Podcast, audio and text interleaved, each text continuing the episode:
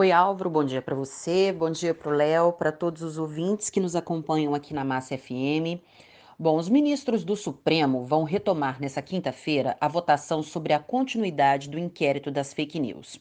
Faltam apenas três votos: o do ministro Marco Aurélio de Mello, Celso de Mello e Dias Toffoli. Ontem, os oito ministros que votaram decidiram que as investigações vão prosseguir. Bom, o inquérito das fake news investiga notícias falsas e ameaças a ministros do STF e também a seus familiares. O julgamento é de uma ação do partido Rede Sustentabilidade, que alega que o inquérito é inconstitucional. O inquérito das fake news é, na verdade, mais uma pedra no sapato do presidente Jair Bolsonaro. São acusados de fazer parte de um esquema de propagação de mentiras empresários, blogueiros que apoiam o presidente e até políticos, entre eles um dos filhos de Bolsonaro.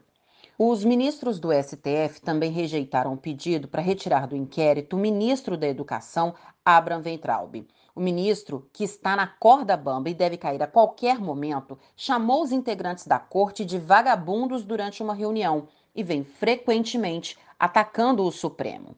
Com essas decisões, os ministros deixaram claro que liberdade de expressão, uma garantia constitucional, não pode ser confundida com incitações criminosas contra qualquer que seja o poder. Vivemos em uma democracia. Que bom que hoje podemos dizer isso. Aos brasileiros é dado o direito de criticar, não concordar, questionar.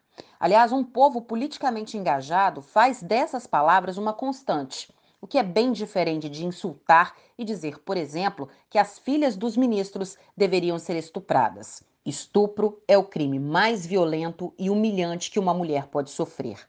Desejar isso a quem quer que seja é, no mínimo, abominável. Assim como também é inaceitável criar notícias falsas para desestabilizar um país que já está dividido e doente com fatos reais, como a corrupção, a desigualdade, o desemprego e a fome. Nossa realidade já é muito grave. Não precisamos inventar mais problemas. O combate às fake news nos custa tempo e dinheiro. Foi preciso criar dentro da Polícia Federal uma divisão só para investigar esse tipo de crime. E toda vez que uma operação é deflagrada por causa de uma fake news, é o meu, o seu dinheiro sendo usado para combater mentiras. E o que você pode fazer para ajudar a economizar o seu dinheiro? Não compartilhar notícias falsas. Qualquer indústria, para dar lucro e prosperar, precisa de funcionários. A indústria da mentira também é assim.